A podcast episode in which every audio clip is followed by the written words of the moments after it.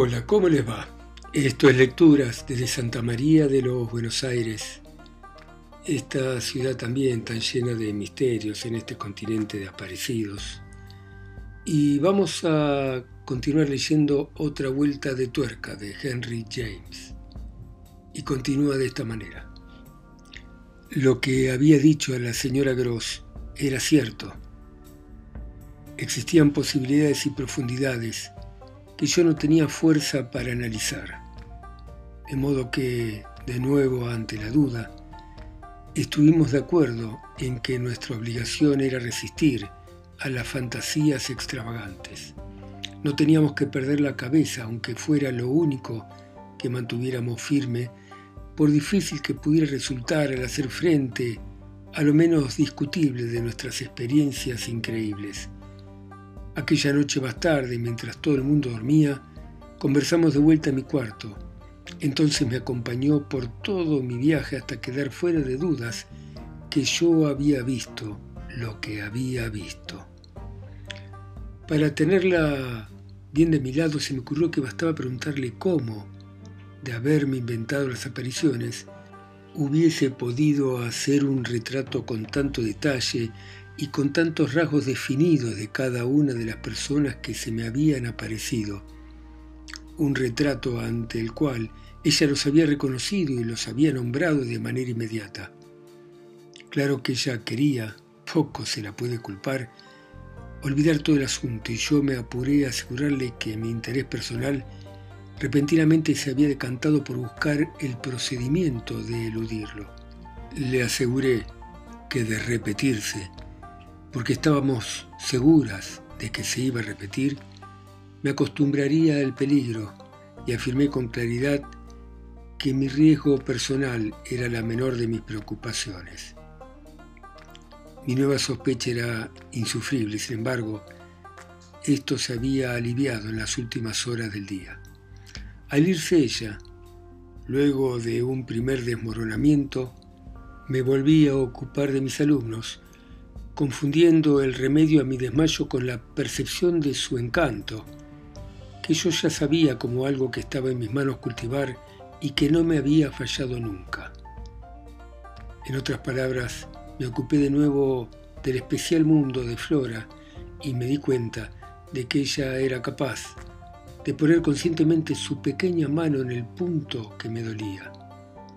Me había estado mirando dulce, meditativa, y me había acusado de haber llorado. Yo creía que había logrado borrar las huellas, pero en esos momentos, de todos modos, me alegré literalmente, sometida a su piedad inescrutable, de que mis lágrimas no hubiesen desaparecido del todo. Observar esos ojos azules tan precoces y profundos de la niña y sentenciar su amabilidad como una trampa de malicia era pecar de cinismo, y antes de eso, Prefería abjurar de mi juicio y dentro de lo posible de mi estado de agitación. No podía dejar todo con simplemente desearlo, pero sí pude repetir a la señora Gross, como hice una y otra vez durante la madrugada, que con sus voces en el aire, su presencia en el corazón y sus rostros jóvenes contra la mejilla de una, todo desaparecía, excepto su belleza y su debilidad.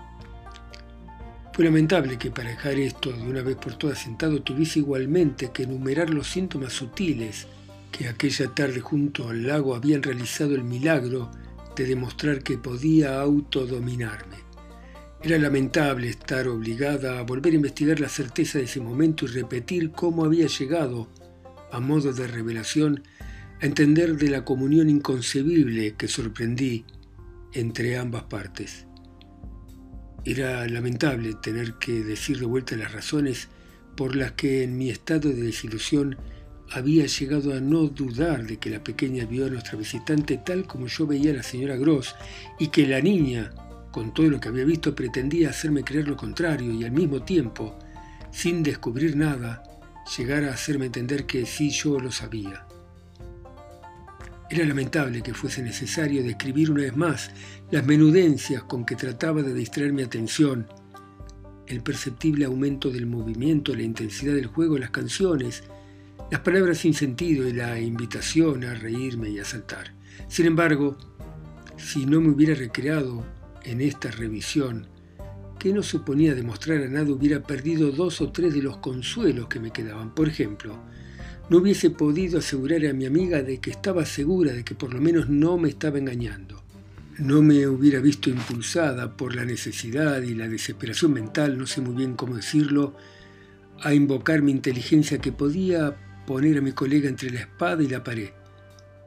Poco a poco, presionada, me contó mucho, pero seguía viendo un punto desencajado que me rozaba la frente como el ala de un pájaro y recuerdo cómo en esa ocasión la casa dormida, nuestra concentración en el peligro y nuestra observación parecían ayudarnos, percibí la importancia de dar el último tirón a la cortina. No creo en nada tan feo, recuerdo que dije. No, digámoslo de una buena vez, querida, no lo creo. Si lo creyera le exigiría a usted una cosa, ni la más mínima migaja, vamos. ¿En qué estaba usted pensando antes del regreso de Miles, hablando de la carta recibida del colegio, ante mi insistencia, dijo usted que no pretendía afirmar que nunca hubiera sido malo. En verdad no ha sido malo nunca en las semanas que llevo con él, durante las cuales lo he observado con atención, ha sido un pequeño maravilloso de exquisita y adorable bondad, por lo que usted hubiera podido afirmar así de no tener en cuenta como tuvo alguna excepción. ¿Cuál fue la excepción? ¿Y a qué episodio personalmente que usted presenciara se refería? Era una pregunta grave, pero nuestro tono no era ligero. En cualquier caso, antes que el amanecer nos obligara a separarnos, me respondió. Lo que había tenido presente la señora Gross resultó muy importante. No era ni más ni menos la circunstancia de que durante meses Quint y el muchacho habían estado permanentemente juntos. La realidad es que ella se había atrevido a criticar, a insinuar ante el amo lo incongruente de esa amistad incluso llegó lejos sobre este particular y se franqueó con la señorita Jessel. Del modo más raro, la señorita Jessel le pidió que se ocupara de sus asuntos, y entonces la buena mujer lo fue a ver al pequeño Miles. Lo que le dijo fue que a ella le gustaba ver que los caballeritos no se olvidaban de su posición social. Y volví a insistir. ¿Usted le recordó que Quint no era más que un vulgar sirviente? Usted lo dice y fue su respuesta por una parte lo que estuvo mal. Y por otra parte, espere, ¿repitió él sus palabras delante de Quinn? No, eso no. Eso precisamente él no lo haría. Pero me causaron impresión sus palabras. De todas maneras, agregó, estaba segura de que eso no lo haría, pero había ciertas cosas que negaba. ¿Qué cosas? Que salían juntos, como si Quint fuese su tutor, un tutor ilustre, y que la señorita Jessel solo estuviera para la pequeña. Salía con ese individuo y pasaban juntos mucho tiempo. Entonces cambiaba los hechos, negaba haber estado con él. Su asentimiento fue claro y agregué enseguida, entiendo. Mentía el pequeño. Oh, dijo la señora Gross, lo que daba a entender que eso no tenía importancia. Mire, después de todo a la señorita Jessel no le importaba. Ella no se lo prohibió. Pensó un poco. ¿Le dijo eso usted para justificarse? Dudó un minuto, no, nunca hablaba de eso. ¿Nunca la mencionó a propósito de Quint? Poniéndose colorada comprendió lo que yo iba descubriendo. Bueno, él nunca dejó ver nada, negaba. Negaba todo el tiempo, repitió. Señor, ¿cómo la presioné entonces? Entonces usted no se había dado cuenta de lo que existía entre aquellas dos personas miserables. Yo no lo sé, yo no lo sé, gimió la pobre mujer. Usted lo sabe, querida, contesté. Solo que usted no tiene mi audacia mental y se retrae por modestia, delicadeza o timidez, e incluso calla que en el pasado, cuando hubo que mantenerse en silencio sin mi ayuda, la mayor parte de las cosas le hicieron desgraciada, pero me lo va a contar. Había algo en el niño que a usted le hizo sospechar que encubría y ocultaba la relación con Quint. Bueno, él no lo podía evitar. Qué cosa, que usted supiese la verdad, me atrevo a decirlo, pero claro, exclamé sin pensarlo, eso demuestra hasta qué punto había conseguido dominarlo. Bueno, pero nada de aquello le impide estar ahora, ahora bien, intercedió la señora Gross. Mire, no me extraña que reaccionara de un modo raro cuando le mencioné la carta del colegio, insistí. Dudo que me portara de un modo más raro que usted, replicó enojada. Y si hubiera sido tan malo como usted entender, ¿cómo puede ser ahora ese ángel? Bueno, claro que sí, y también pudo ser un diablo en el colegio. Bueno, dije en medio de mi tormento. Usted me lo tiene que volver a contar, pero yo no podré hablarle en varios días y me lo va a contar todo. Grité de tal forma que hice abrir mucho los ojos de la señora Gross.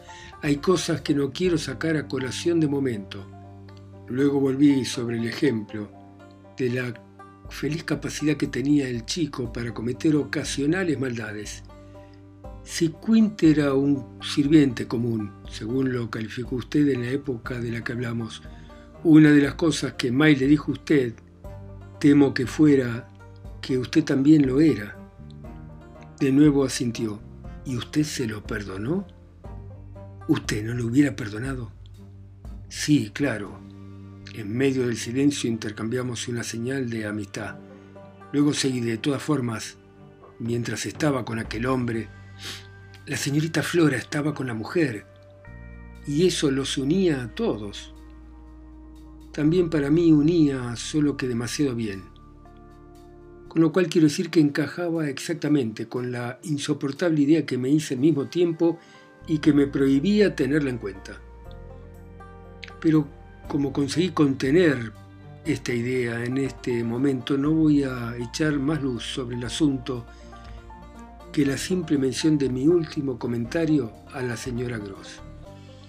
Le dije, Confieso que el haber mentido y el ser descarado con acusaciones comprometen menos de lo que esperaba obtener de usted sobre las eclosiones del hombrecito que está dentro de Miles. Sin embargo, deben tenerse en cuenta, porque me hacen sentir más que nunca que debo vigilar al muchacho. Al instante me sonrojé al ver en la cara de mi amiga hasta qué punto ella lo había perdonado. La anécdota me afectó, haciéndome buscar la ocasión para manifestarle mi ternura, y ésta se presentó en la puerta de la sala de estudio cuando se iba.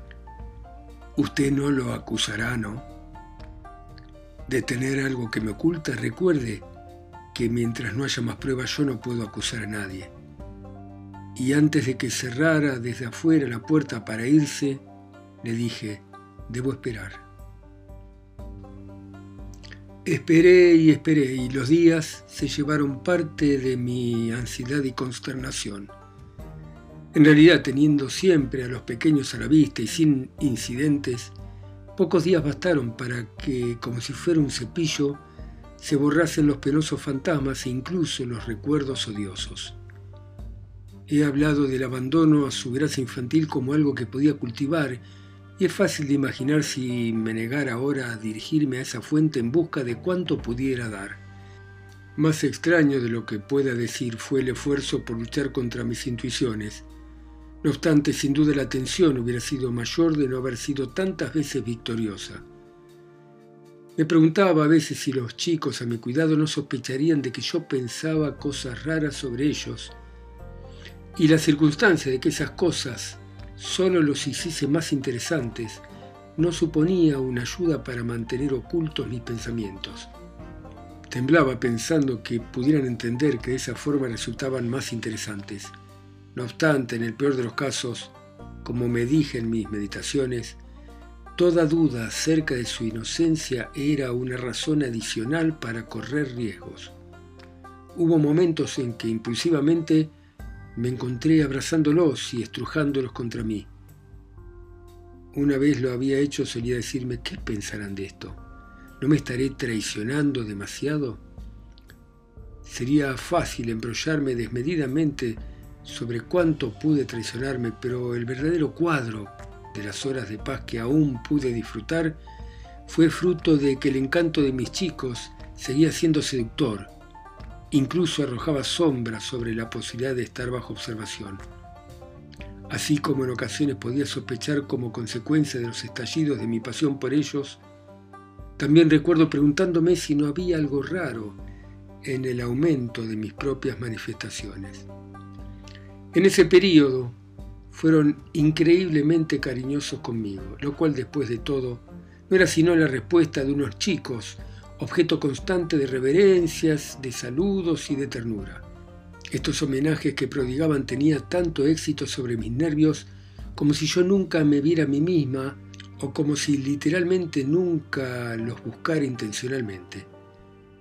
Jamás habían querido hacer cosas por su pobre protectora. Cada vez aprendían mejor las lecciones, lo cual me complacía, y me entretenían, me divertían y me sorprendían. Les leía episodios, les contaba historias, les representaba obras teatrales, me abalanzaba sobre ellos, disfrazados de animales y de personajes históricos, y me asombraban con las piezas que habían aprendido de memoria en secreto y que eran capaces de recitar de manera interminable. Nunca podría llegar a describir la interpretación increíble, íntima, sometida a una censura aún más íntima, de aquellos días y de sus obras. Desde el principio me habían demostrado su facilidad para todo, una capacidad general partiendo cada vez de cero y alcanzando alturas increíbles. Se ocupaban de sus deberes como si les gustasen, y por su mismo talento se complacían en realizar pequeños milagros de memoria, en absoluto obligados. No solo me asaltaban vestidos de tigres y romanos, sino de personajes de Shakespeare, astrónomos y de navegantes. Tan así era el caso que tenía mucho que ver con un hecho para el que hasta el día de hoy carezco de otra explicación. Me refiero a mi antinatural componenda sobre el nuevo colegio de Miles. Recuerdo que por entonces estaba contenta de no plantear el problema y que el contenido brotó de su siempre increíble exhibición de inteligencia.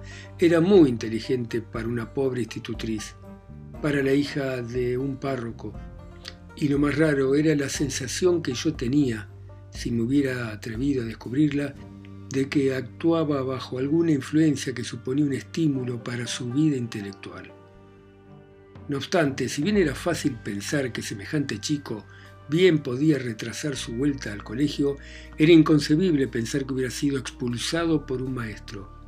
Quisiera agregar ahora, estando en su compañía, y no me cuidaba de perderla casi nunca, que no era capaz de seguir muy lejos ninguna pista.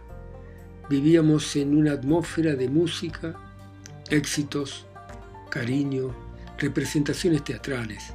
El sentido musical de los dos chicos era increíble, pero sobre todo el mayor tenía un maravilloso don para captarlo y repetirlo. El piano de la sala de estudio empezaba con toda clase de fantásticos caprichos y cuando fallaba Conspirábamos en los rincones con la secuela de que uno de ellos salía con el mejor humor para entrar luego como algo nuevo. Yo había tenido hermanos y no era para mí una revelación ver que las niñas idolatran como esclavas a los niños.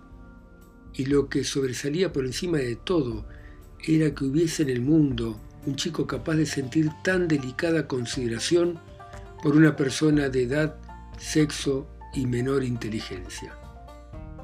Estaban extraordinariamente compenetrados y nunca discutían ni se hacían reproches. De hecho, a veces cuando caía en la rutina, quizás veía signos de sobreentendidos entre ellos mediante los cuales uno me distraía y el otro huía. En toda diplomacia, imagino, hay un aspecto ingenuo, pero si mis alumnos la ejercían conmigo, lo hacían de la manera menos grosera. Fue en otra parte, después de la tregua, donde estalló la grosería.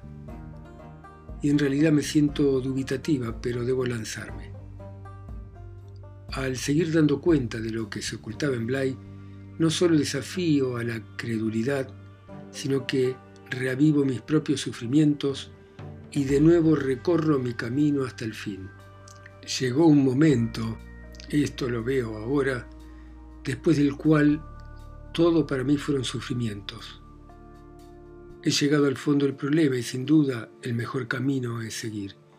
Una noche sin que nada lo anunciara, tuve la misma fría sensación que percibí la noche de mi llegada, y que mucho más leve, como ya he dicho, había dejado poca huella en mi memoria de haber sido menos agitada mi anterior estancia en Bly.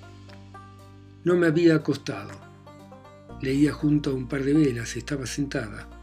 Había en Bly toda una habitación de libros antiguos, novelas del siglo pasado. Entre ellas algunos títulos de lamentable fama, pero en ningún caso obras descarriadas que habían sonado hasta en mi remoto hogar y despertado mi curiosidad.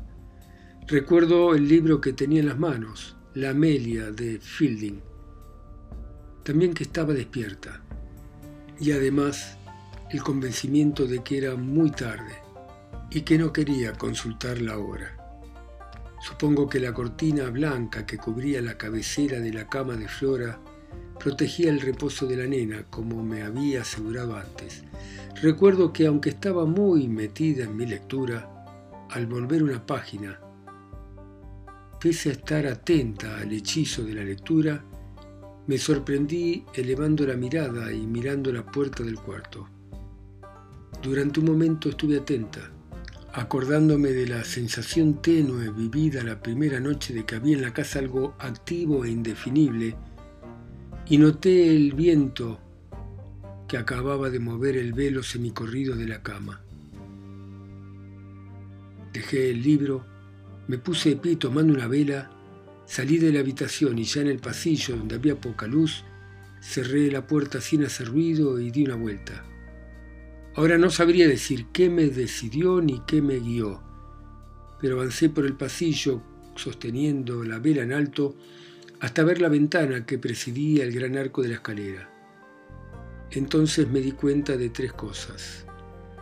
Un soplo de aire me había apagado la vela y a través de la ventana abierta descubrí que la luz del amanecer la hacía inútil. En ese momento vi que había alguien en la escalera y pasaron unos segundos y tuve mi tercer encuentro con Quint. La aparición estaba en mitad de la escalera, lo más cerca de la ventana, y al verme se detuvo y se quedó mirándome igual que había hecho en la torre y en el jardín. Nos conocíamos, me conocía también como yo lo conocía a él, y por eso en la fría y tenue luz del amanecer nos miramos mutuamente con idéntica intensidad. Era una figura viva, detestable y peligrosa, pero no era el horror de los horrores. Me reservo esto para otras circunstancias distintas, unas circunstancias donde el pavor me había abandonado y todo mi ser le hizo frente y lo desafió.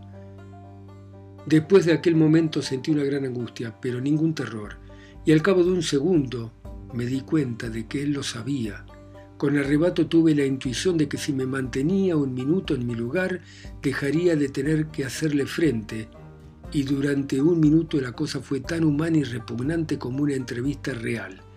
Y era repugnante porque era humana. Era repugnante como encontrarme a solas de madrugada en una casa dormida con un enemigo, con un criminal. El silencio de nuestra observación tan cercana fue lo que aportó horror, la única nota sobrenatural. Si me hubiese encontrado con un asesino en ese lugar y esa hora, al menos hubiéramos hablado. En vida algo habría ocurrido. De no haber pasado nada, alguno se hubiese movido. El momento se extendió tanto que poco me faltó para dudar si estaba viva. No puedo explicar lo que pasó después, a no ser que el silencio se convirtió en el elemento en que vi desaparecer la figura, en que la vida se vuelta, como si lo hubiera hecho después de recibir una orden del miserable al que perteneció en un tiempo, y con mis ojos sobre su espalda, más desfigurada que la de un jorobado, descendió las escaleras y se sumergió en la oscuridad que se perdía en el siguiente tramo.